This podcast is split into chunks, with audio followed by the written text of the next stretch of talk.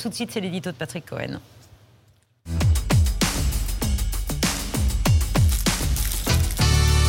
Patrick, qu'est-ce qui se passe? La révolution. On démarre tout de suite, euh, par, toujours par votre édito, avec cette bataille des étiquettes qui continue dans cet entre-deux-tours des législatives. Oui, avec des rebondissements dans cette polémique euh, en apparence dérisoire sur le comptage des NUPS ou des PANUPS qui a occupé le débat public pendant deux jours. Ces accusations de tripatouillage ou de république bananière lancées par euh, Jean-Luc Mélenchon et ses alliés, dont l'enjeu symbolique est de répondre à une question. Qui a obtenu le plus de voix dimanche dernier? La majorité présidentielle a-t-elle devancé la NUPS de 21 356 voix, comme le prétend le ministère de l'Intérieur, ou bien la gauche unie a-t-elle obtenu 19 812 voix de plus que la coalition macroniste, comme l'a calculé l'agence France-Presse En réalité, la différence tient pour l'essentiel à trois candidats et trois candidats seulement, trois socialistes, Hervé Solignac en Ardèche, Dominique Potier en Meurthe-et-Moselle et Joël Aviranier en Haute-Garonne. Trois candidats investis par le PS dans le cadre de l'accord NUPS, mais qui s'en sont démarqués et que le ministère a classé divers gauche. Qu'en disent les intéressés? Alors c'est là que ça devient intéressant.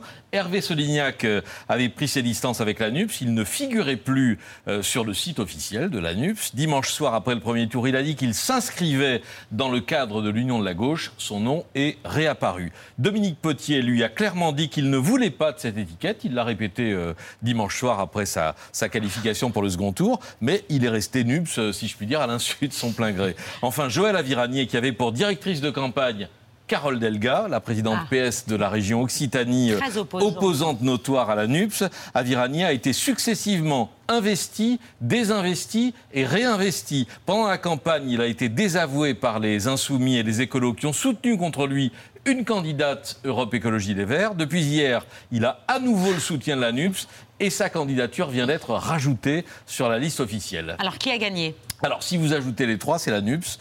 Euh, si vous ne prenez en compte que le seul Solignac, euh, la NUPS accuse environ 6 000 voix de retard. Et si vous réintégrez les trois, euh, à peu près 6 000 voix d'avance. Et les Outre-mer Alors là, c'est encore plus compliqué parce que s'il n'y a pas eu d'investiture officielle de la NUPS, il n'y a pas eu d'accord formel parce que les, les petits partis locaux dont sont issus la plupart des candidats n'ont pas été intégrés au départ dans la négociation nationale, il y a bien eu aux Antilles et à La Réunion, comme le disent les Insoumis, notamment comme le dit, euh, comme l'a dit Adrien Quatennens sur notre plateau hier soir, il y a bien eu des candidats qui se sont revendiqués de la NUPS. Donc, euh, on est dans une sorte de, flou et, c'est assez difficile à, trancher. Mais la famille vient de s'agrandir euh, puisque les, insoumis ont décidé d'apporter leur soutien à une série de, candidats qui l'avaient demandé ou pas d'ailleurs, et notamment un député sortant de Guadeloupe, Olivier Servat, qui s'était fait élire il y a cinq ans sous la bannière macroniste. Il était donc député sortant majorité présidentielle et euh, il s'en est détaché. Servat a démissionné le 1er juin dernier du groupe LREM. Il avait pris ses distances pendant la crise sanitaire en se faisant remarquer notamment par ses positions anti-vax.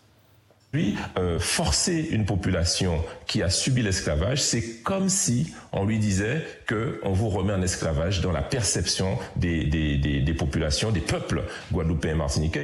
Il comparait la vaccination à, l'esclavage pour euh, expliquer, pour justifier le, refus des populations de, se faire vacciner. Il a bien fait. Il s'était fait aussi. Pardon? Non, je dis il a bien fait de partir à l'extrême gauche, effectivement. Il s'était fait remarquer aussi pour autre chose en 2012 pour des propos ouvertement homophobes. Pour moi, être tolérant, ce n'est pas accepter l'intolérable.